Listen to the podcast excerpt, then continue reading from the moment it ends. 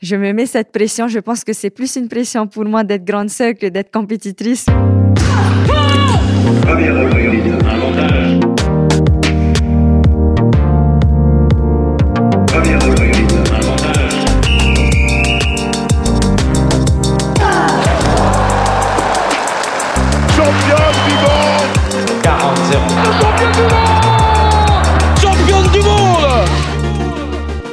Salut, c'est Cléo et bienvenue sur Championne du Monde, le podcast des femmes qui construisent le sport de demain.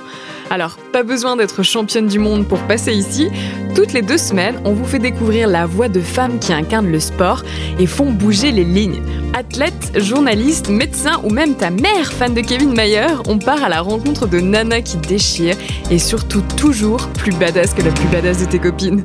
Bonne écoute à quelques mois des Jeux Olympiques, le surf, l'un des sports porte-étendard des Jeux de Paris et qui était annoncé comme l'un des moments forts de la quinzaine, subit son nombre de polémiques. La tour des juges, prévue pour l'épreuve, cristallise toutes les tensions. Le comité organisateur prévoit d'installer une tour en aluminium de 14 mètres de haut en plein lagon, risquant ainsi de détériorer une partie du récif corallien, alors qu'une tour, non homologuée, existe déjà. La compétition pourrait donc avoir lieu sur un autre site si les autorités ne se mettent pas d'accord. Une décision devrait être prise rapidement, et il y a une athlète pour qui ce verdict pourrait avoir un très gros impact. En marge des débats, j'ai rencontré la surfeuse de 23 ans, Vainé Fierro originaire de Polynésie. Résidente tahitienne depuis de nombreuses années, elle connaît sur le bout des pieds la vague de Teahupo. Sur la dernière Olympiade, elle avait raté sa qualification d'une toute petite place, un échec qui lui reste encore en travers de la gorge. Autant dire qu'en juin dernier, lors des mondiaux au Salvador, Vainé a tout donné pour obtenir sa qualification.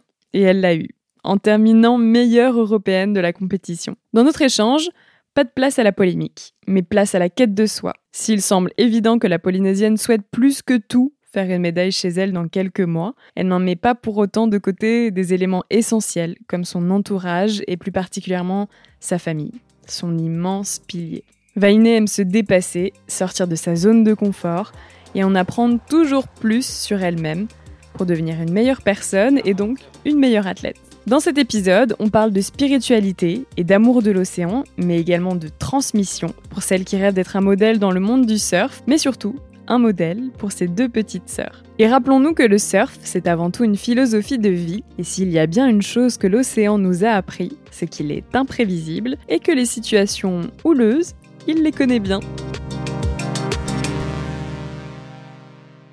Salut Vainé Bonjour Comment vas-tu? Je vais très bien, merci. très contente d'être avec toi aujourd'hui et de pouvoir euh, enregistrer cet épisode ensemble. Oui, je suis très ravie euh, que Championne du Monde s'intéresse au surf. Ah, bah bien sûr, bah justement, bah pour ceux qui connaissent un petit peu Championne du Monde, on avait déjà enregistré un épisode avec Joanne Defay, euh, ta compatriote, qui est également qualifiée d'ailleurs pour les Jeux Olympiques. Oui, c'est vrai. Euh, donc n'hésitez pas à aller l'écouter, vous voyez, on s'intéresse vraiment au surf pour le coup. bah Iné, est-ce que, première question, un peu simple, mais qui est nécessaire, est-ce que tu peux te présenter s'il te plaît? Oui, donc je m'appelle Vahine Fierro, j'ai 23 ans. Je suis de Tahiti et je suis surfeuse professionnelle. Euh, voilà, et je suis euh, actuellement sur Paris euh, pour un séminaire à la police nationale. Mais bientôt, je vais retourner à l'océan chez moi. Ça va, ça te, ça te déplaît pas trop d'être en métropole à Paris?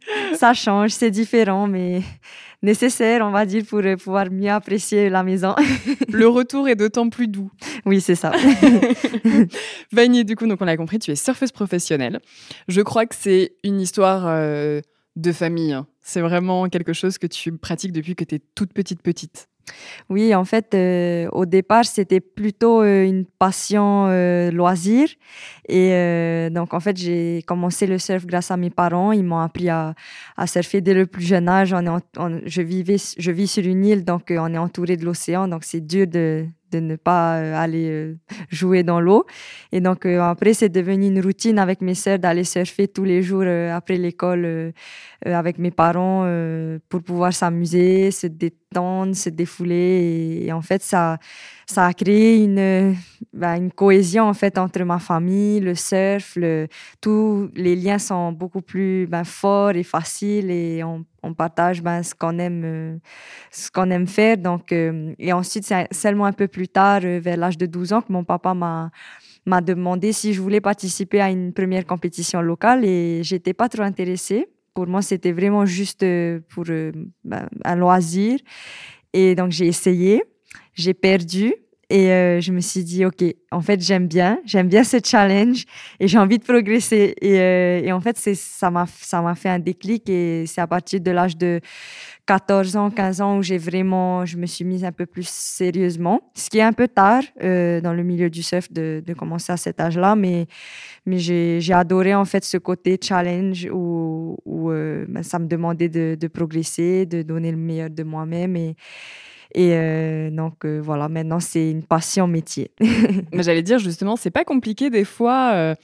Euh, c'est pas un peu schizophrène de dire c'est ma passion, mais c'est aussi mon métier, de faire la part des choses entre les deux. Oui, surtout dans le, surf, en fait, c'est c'est c'est une façon de vivre. Euh, c'est on vit dans l'océan, donc c'est souvent des fois c'est des entraînements et des fois on veut aller surfer juste euh, ben, sans entraînement et juste parce qu'on adore ça. Donc voilà, des fois ça se croise, mais bon c'est c'est comme, enfin, je pense que c'est pour tous les surfeurs compétiteurs, c'est un peu la même chose. On, adore le surf et, et, ça, ça mixe un peu avec les entraînements et, la passion en même temps. Ça n'a jamais euh, euh, un peu éteint la passion que tu avais pour ce sport? Des, Pour être honnête, en toute honnêteté, euh, là, ce mois-ci, j'ai terminé ma saison avec des résultats qui m'ont pas trop plu. Et, euh, et en fait, je, je, je, me suis posé la question, mais j'ai commencé le surf parce que j'adore ça et, et, que, et là, je suis frustrée à cause du surf aussi.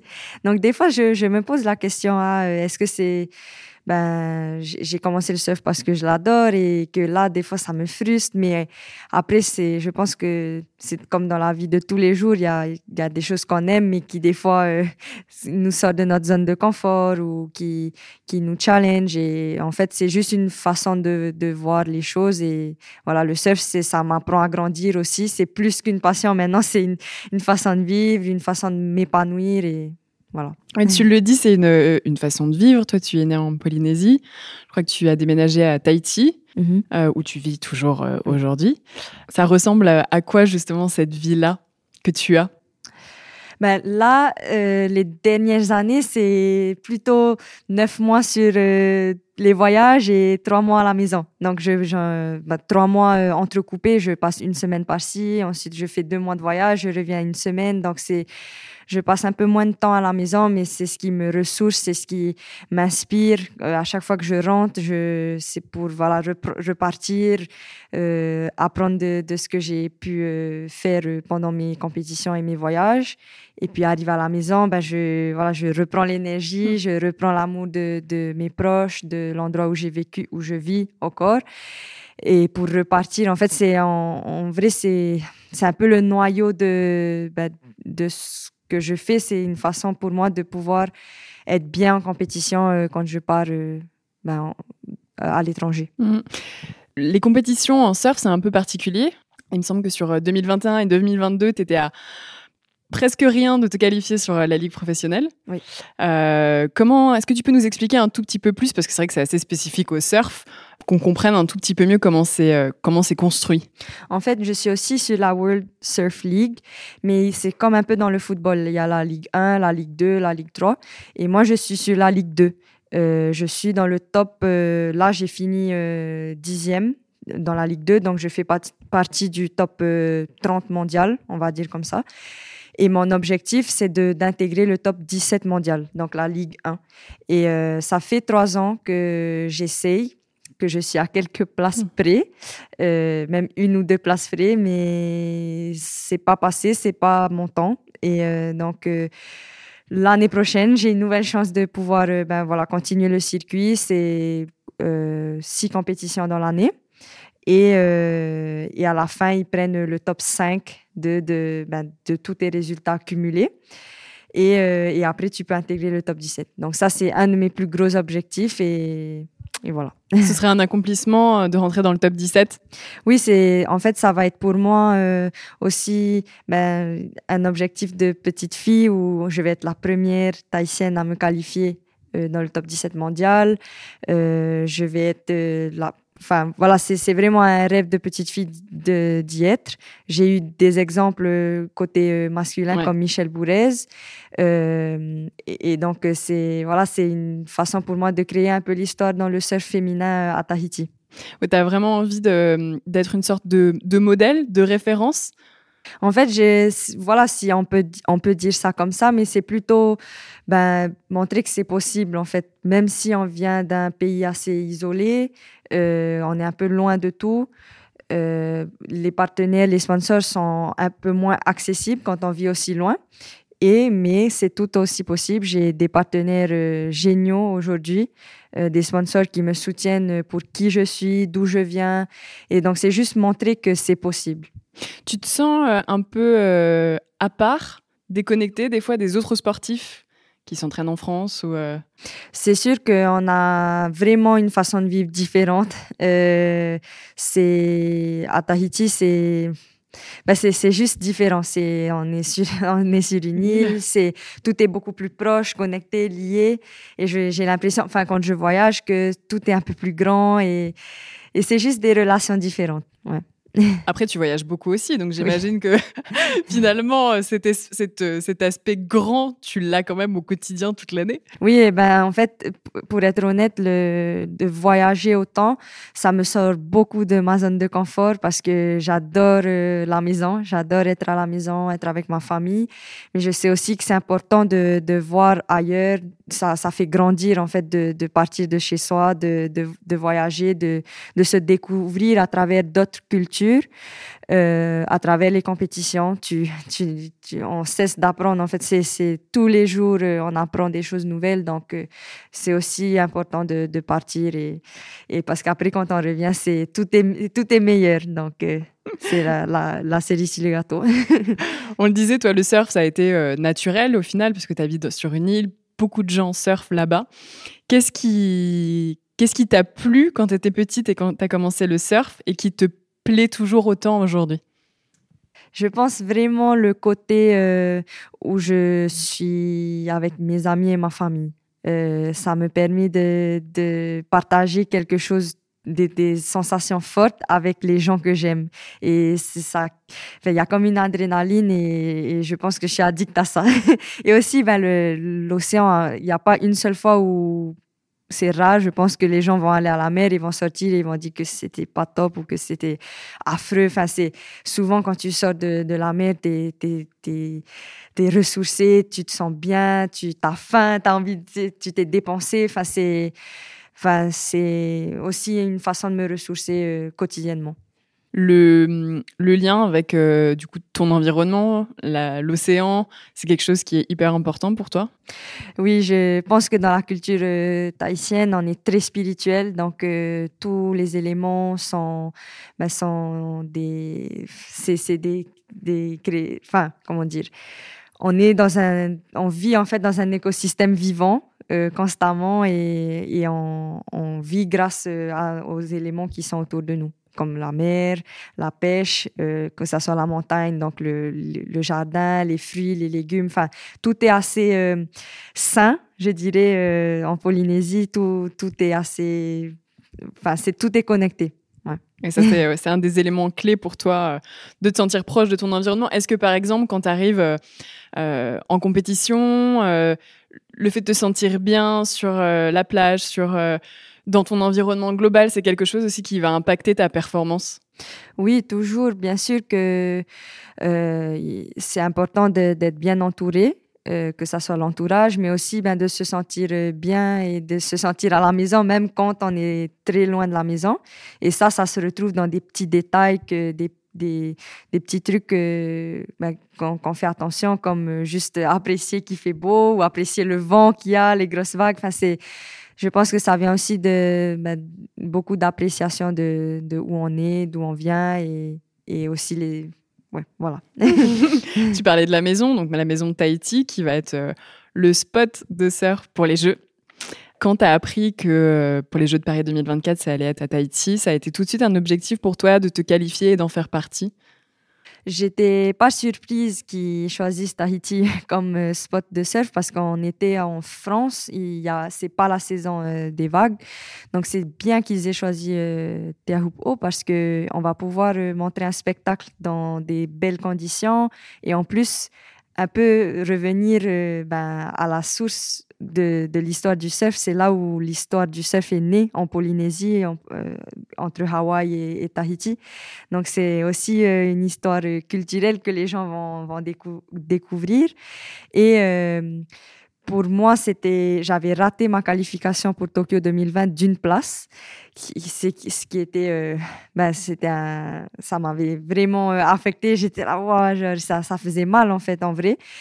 Et euh, quand j'ai appris que c'était à la maison, j'étais là, OK, ça va être de un, une revanche de pouvoir me qualifier au JO, mais en plus, si je me qualifie, c'est à la maison, donc je peux pas ne, ne, pas y être. Je peux, ça va me faire tellement mal de juste être ben, à la maison et de regarder les JO euh, du bord. Ouais. Donc, j'ai visualisé ça et c'était vraiment affreux.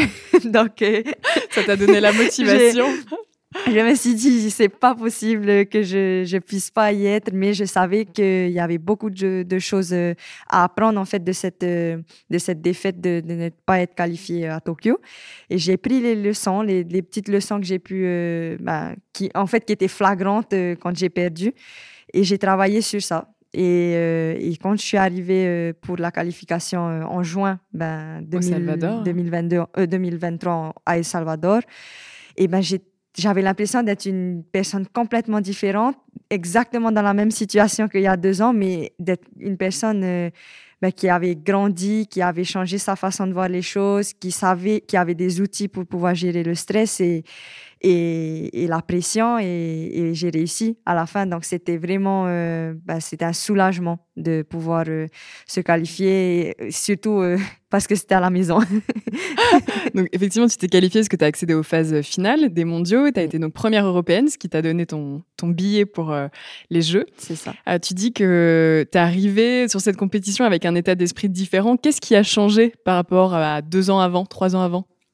Je pense que j'avais pas forcément les outils euh, de comment gérer euh, ben, le stress de devoir, euh, de devoir atteindre son objectif sur une compétition. Euh, parce que généralement, dans, le, dans le circuit, on a plusieurs étapes pour, arriver à un résultat final. Bien sûr, il faut gagner ou il faut, faut être constant dans ces résultats, mais c'est pas seulement sur une compétition. Et donc, euh, c'était vraiment, euh, voilà, ça, c'était flagrant que j'avais ces outils-là pour gérer le stress. Euh, c'est-à-dire des mantras, de la respiration, de la visualisation. C'est, je pense que tous les athlètes font ça, mais moi j'ai voilà j'ai appris un peu ça un peu plus tard et, et ça jusqu'à aujourd'hui ça me ça m'aide beaucoup. Et aussi euh, le côté femme. Euh, chez les femmes, on, ben, a no, nos cycles tous les mois. Et euh, il y a trois ans, enfin il y a deux ans, j'ai j'étais très très affectée par euh, par mes règles. J'étais pliée en quatre euh, à chaque fois avant, pendant mes règles, après mes règles. J'avais, je prenais beaucoup de poids. Mentalement, j'étais un peu plus sensible, plus émotionnelle pendant mes règles. Et, euh, et en fait, j'ai, euh, ça m'affectait énormément. Et pendant ces mondiaux, que j'avais que j'ai pas réussi et eh ben j'ai perdu le jour où j'ai eu mes règles d'accord j'ai pas blâmé ça sur ça mais je savais que c'est un sujet qu'il faut que je traite immédiatement et que, qui, va, qui va beaucoup jouer dans ma carrière parce que tous les mois, je vais avoir mes règles et tous les mois, avoir des douleurs comme ça, c'est, je ne vois pas ma vie avancer avec ça tous les mois. Et donc, j'ai décidé de, de contacter une, une une médecin qui travaille avec la médecine chinoise, donc euh, un remède naturel. Je voulais aucune pilule, aucun médicament parce que c'est seulement un pansement de prendre euh, des médicaments. Donc je voulais quelque chose vraiment qui vienne de l'intérieur et qui fasse ressortir en fait euh, ces douleurs-là.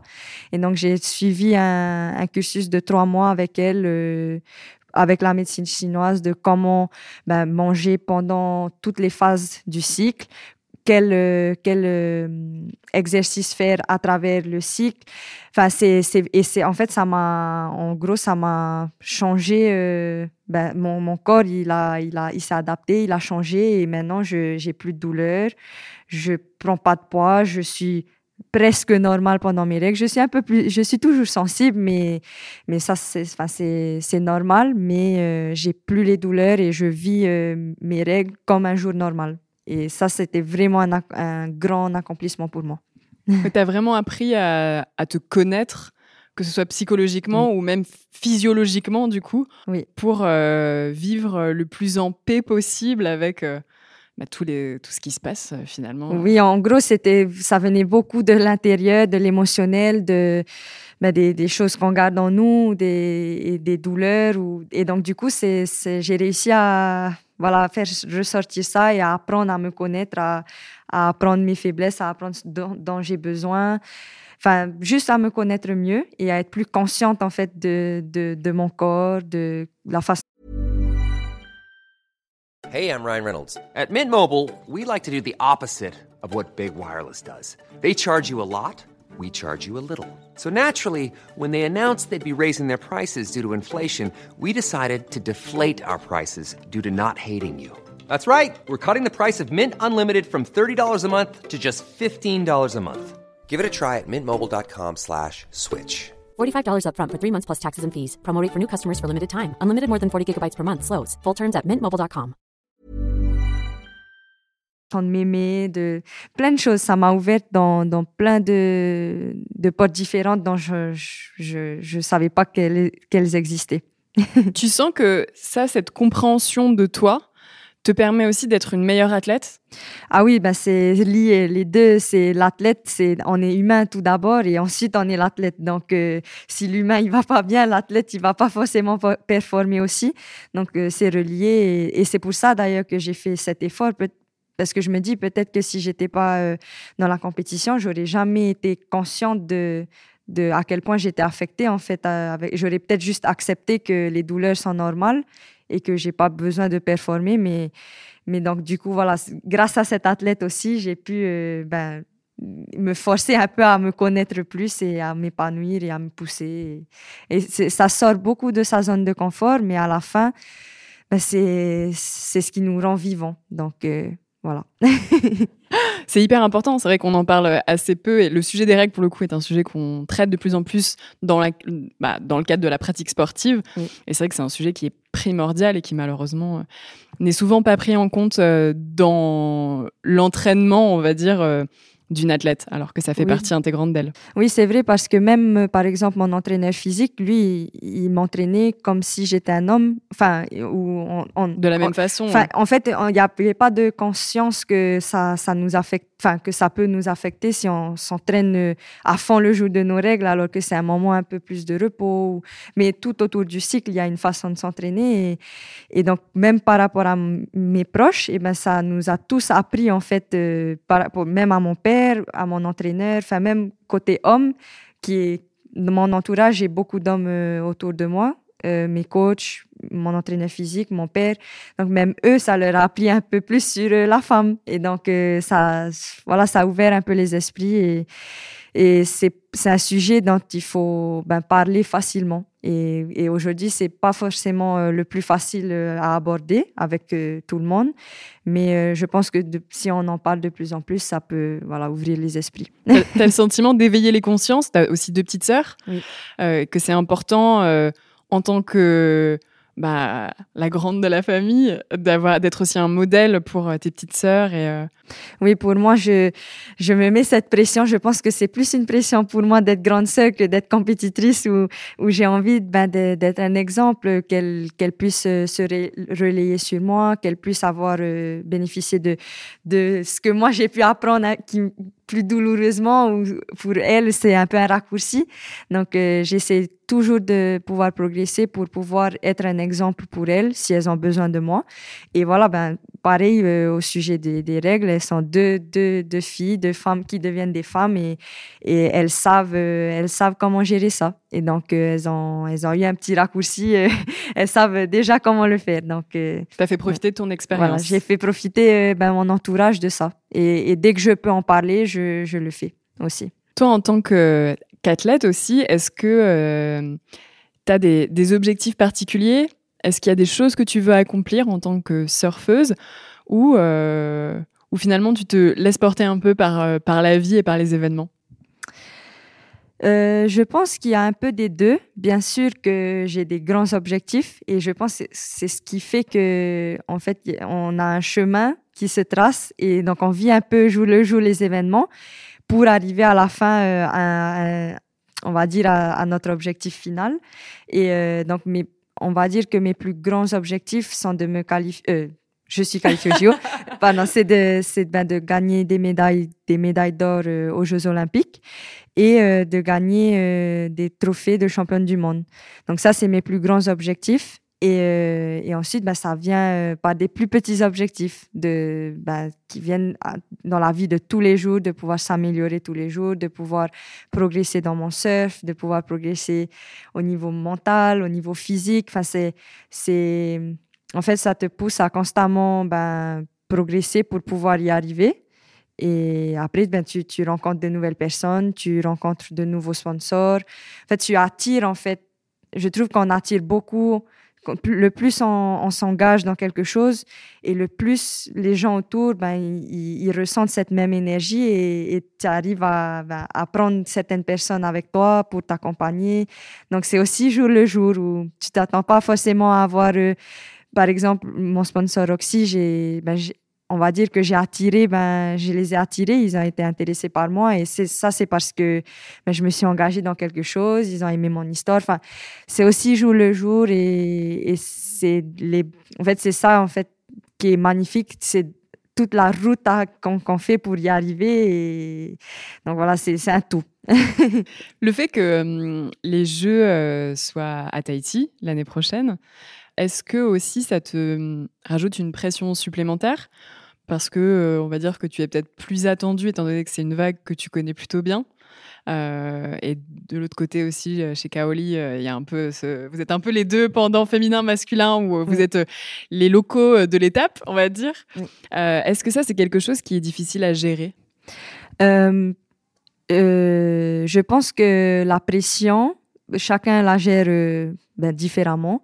Mais pour moi, j'ai besoin d'un peu de pression parce que sinon c'est pas important ou sinon ça je, suis pas motivée en fait la pression c'est de l'adrénaline pour moi et, euh, et, évidemment que les Jeux Olympiques sont à la maison donc il y a cette pression de vouloir bien faire c'est notre vague c'est nous qui entre guillemets, qui la connaissant la, la mieux, qui avons passé le plus de temps à l'eau. C'est ce que ben, les gens pensent aussi. Et donc, nous, on va penser ça aussi de nous. Mais au fond, on, sait que notre entourage, que notre pays nous aime pour qui on est et que le résultat, ben, bien sûr que quand on va gagner, tout le monde va être heureux et que quand on va perdre, tout le monde va être déçu. Mais au fond, tout le monde nous aime pour qui on est. Et ça, il faut pas oublier euh, pour pouvoir ben, utiliser cette, euh, cette pression de la maison comme une motivation. Euh, au, lieu d'un fardeau. tu trouves justement des fois que le milieu de la compétition met trop de côté ses valeurs humaines?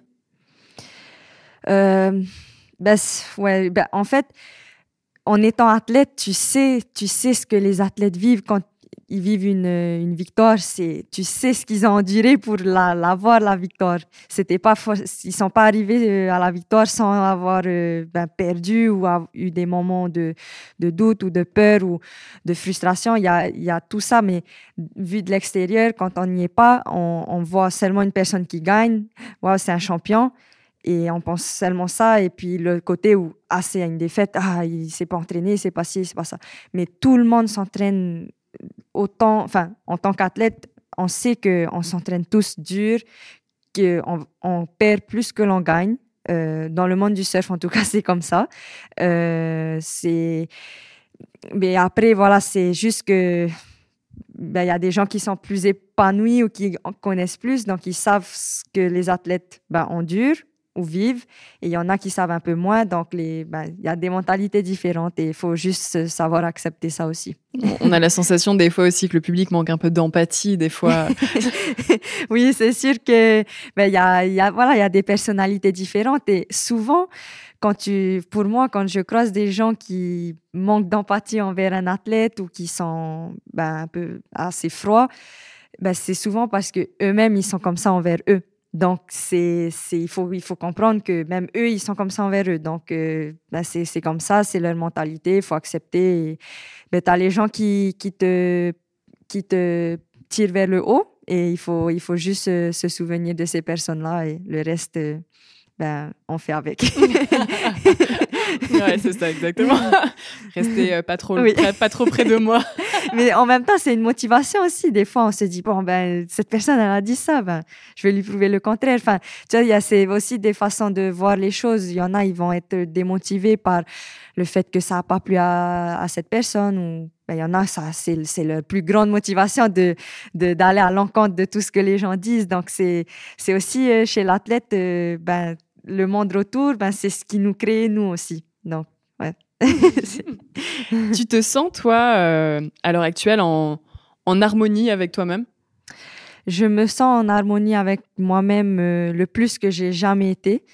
Euh, peut-être parce que je suis plus mature ou je sais pas, j'ai euh, pris un peu plus d'expérience et surtout euh, j'essaie d'écouter un peu plus. Je suis assez euh, têtue.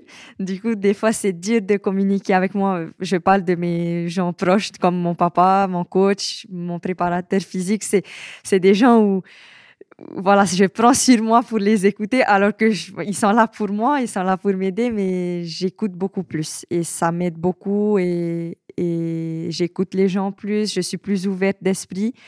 Euh, donc c'est voilà, je, je suis un peu plus calme, je, je grandis en fait, j'apprends, je, grandis, j'ai des frustrations, j'apprends encore. Donc, c'est, c'est, on apprend constamment, sans arrêt, jusqu'à notre mort. Donc, je me dis ça en fait tous les jours. Moi aussi, je, me dis que finalement, en, vieillissant, en grandissant, mm. finalement, comme on apprend sur soi-même, on, est de plus en plus en harmonie avec soi-même. C'est ce que j'aimerais croire, en tout cas. mais après, après c'est, c'est, t'es en harmonie, mais t'es aussi, enfin, pour moi, c'est, c'est, en harmonie, c'est aussi être dans, hors de ma zone de confort. C'est une façon d'être en harmonie avec moi-même.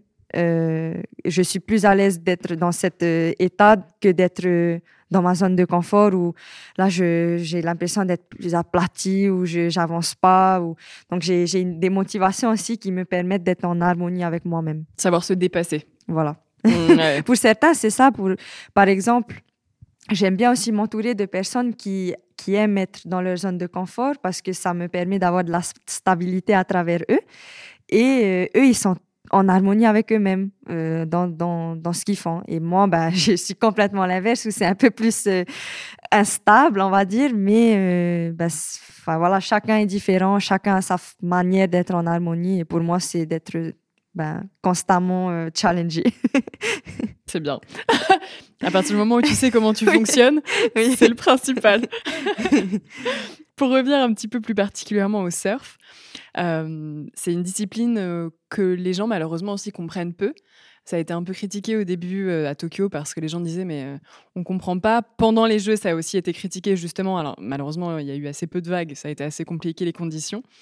Et euh, il y a eu beaucoup de critiques de la part du public qui a voulu s'y intéresser, mais qui n'a pas compris grand-chose. Euh, qu'est-ce que tu dirais, toi, justement? Pourquoi c'est légitime aux, Jeux Olympiques? Pourquoi il faut regarder? Et comment essayer de comprendre? Ça fait beaucoup de questions. Oui. non, mais c'est vrai que le monde du surf, c'est difficile à suivre. Déjà, moi, en tant que surfeuse, professionnel, des fois, je me dis, ouais, c'est, pourquoi ils font autant de tours? Pourquoi c'est, enfin, c'est, compliqué? Et parce qu'en fait, déjà, je pense, on est sur un terrain de jeu qui est constamment euh, ben, constamment en adaptation. L'océan est jamais pareil. Donc, on sait jamais si le jour de la compétition, on va surfer, à quelle heure on va surfer. La marée, elle est trop haute, et ben non, il faut attendre encore deux heures pour qu'elle baisse. Enfin, c'est, en fait, on est en constante adaptation. Et comparé à euh, du football où à telle heure on s'assoit et à telle heure à peu près on va savoir que ça finit, on sait que ils vont tirer, ça marque un point.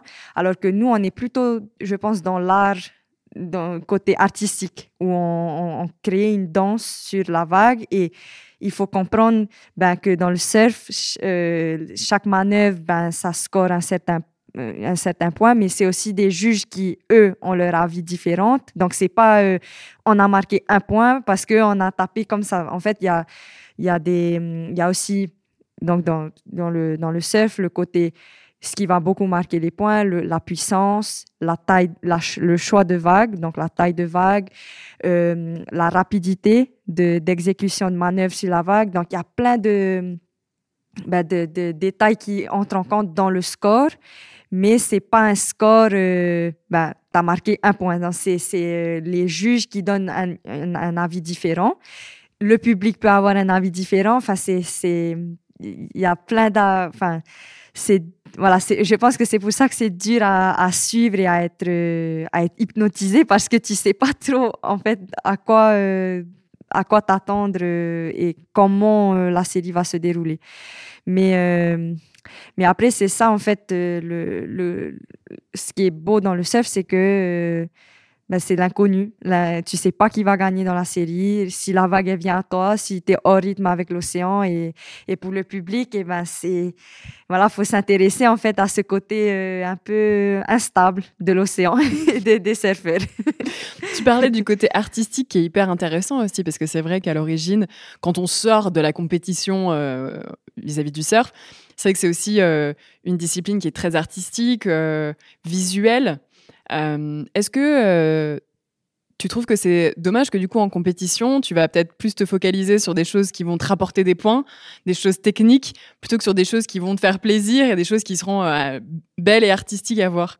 Mais voilà, en fait, c'est chez les compétiteurs, en tout cas, c'est vraiment quand on se lève de notre vague, on doit terminer la vague pour pouvoir, euh, ben, pour pouvoir euh, gagner le plus de points possible. Et si on tombe sur la vague en essayant quelque chose ben, de, créatif, et si on tombe, et eh ben on, peut passer à côté de notre série. Donc on peut, on va dire qu'on peut moins prendre de, risques et on peut moins se laisser euh, ben, immerser par ce qu'on veut vraiment faire, parce qu'il faut, ben, au bout d'un moment, scorer des points, terminer la vague et, prendre, parce que deux vagues comptent euh, dans la série pour pouvoir passer tes deux meilleures vagues. Donc, il faut au moins avoir deux bonnes vagues euh, pour pouvoir euh, passer la série. Et donc, c'est sûr qu'on se retient un peu de, de ben, un peu de de, de, vous exprimer, de s'exprimer à fond, à fond les ballons parce qu'on a un peu cette restriction de devoir scorer. Mais après, ben, on fait ça quand on, à l'entraînement où on, pratique, on pratique et là, on peut tomber, on peut essayer. Donc voilà, il y a les deux côtés. Et c'est, moi, j'aime bien ce côté-là où, où, il faut être un peu plus strict et après, je peux me lâcher en, hors compétition. Mais après, je peux aussi mettre ça dans la compétition et essayer ben, de, ben, de me lâcher au plus possible. Et, et, donc, tu prends plus de risques et donc plus de points. Donc, il y a aussi, on peut aussi euh, se lâcher.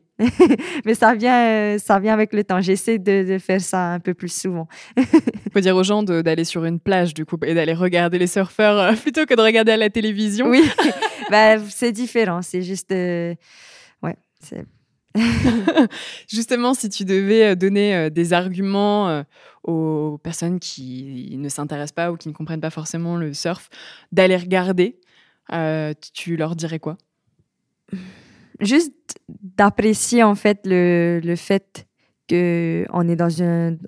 Ben, on, a un temps limité, euh, les vagues vont venir et d'apprécier le, le, spectacle qu'on va donner. Enfin, c'est, c'est être en connexion avec la nature, être présent aussi. C'est quand on est présent, ben, on se laisse immerger, on se laisse euh, aller. Et c'est un peu euh, une détente aussi parce que l'océan, c'est ça ça détend beaucoup de gens. Il y a peu de gens qui sortent de la plage et qui disent que c'était affreux d'être à la plage. Donc, c'est aussi une façon de se détendre et, d'apprécier un joli spectacle. Tout à fait. Une des dernières questions. Donc, le podcast s'appelle Championne du Monde.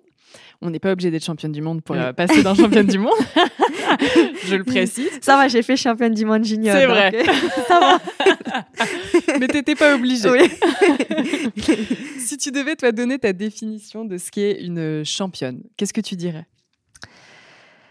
C'est. Euh, je pense que chacun a sa définition, hein, mais pour moi, c'est une personne qui, qui, qui adore ce qu'elle fait, qui est passionnée, euh, qui, a, qui adore les personnes qui sont autour d'elle, qui, enfin, qui est inspirée en fait par, par tout ce qui l'entoure. En fait, en gros, c'est, pour moi, c'est à mes yeux, c'est ce que je vois dans une championne du monde, c'est la façon dont elle s'engage dans, dans ce qu'elle fait, les choix qu'elle qu'elle mène. Bah c'est, une championne du monde, c'est quelqu'un qui se pousse constamment, qui essaie du mieux. et voilà. Très bien. et c'est vrai que l'aspect environnement aussi est très important, enfin, environnement global, euh, personnel, mm. est, très important et souvent on l'oublie un petit peu parce qu'on pense à la performance et pas forcément à l'entourage qui est aussi primordial. Et je crois que chez toi, ça ressort beaucoup, ça. Ah oui, mon entourage, je ne sais pas ce que je ferais sans eux. je ne serais pas ici. Mais ouais, l'entourage, c'est important, surtout ben, dans les moments de victoire, ils sont là pour te célébrer, mais surtout dans les moments de défaite où tu ben, tu as toujours euh, l'amour euh, que ben, de, tes gens proches, même, même quand c'est un peu difficile. Donc, euh, pour moi, c'est important. Et qu'est-ce que tu te souhaites pour la suite? Je me souhaite de marcher sur la plus haute, la plus haute marche du podium aux Jeux Olympiques 2024 et me qualifier au top 17 mondial et d'apprécier mes compétitions et de beaucoup de joie, d'amour, de, de, bons moments et, et, de croire en soi aussi. Très bien. Et ben, je te le souhaite aussi. Merci beaucoup. Merci beaucoup, Vainé. Et puis, écoute, euh, à bientôt. Et puis, bonne chance pour les JO parce que, bah, let's go. oui, merci. Salut, Vainé.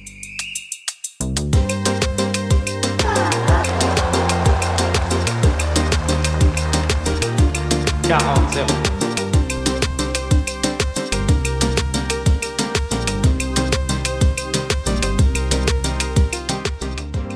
cet épisode vous a plu, n'hésitez pas à vous abonner à Championne du Monde sur les plateformes d'écoute et à nous laisser commentaires et étoiles sur Apple Podcast. Et rejoignez-nous sur Instagram pour plus de news et infos sur le sport féminin. À bientôt!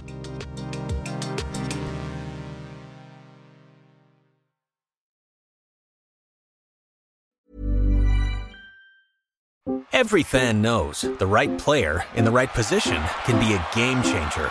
Put LifeLock between your identity and identity thieves to monitor and alert you to threats you could miss. Plus, with a US-based restoration specialist on your team, you won't have to face drained accounts, fraudulent loans, or other losses from identity theft alone. All backed by the LifeLock Million Dollar Protection Package. Change the game on identity theft. Save up to 25% your first year at LifeLock.com slash aware.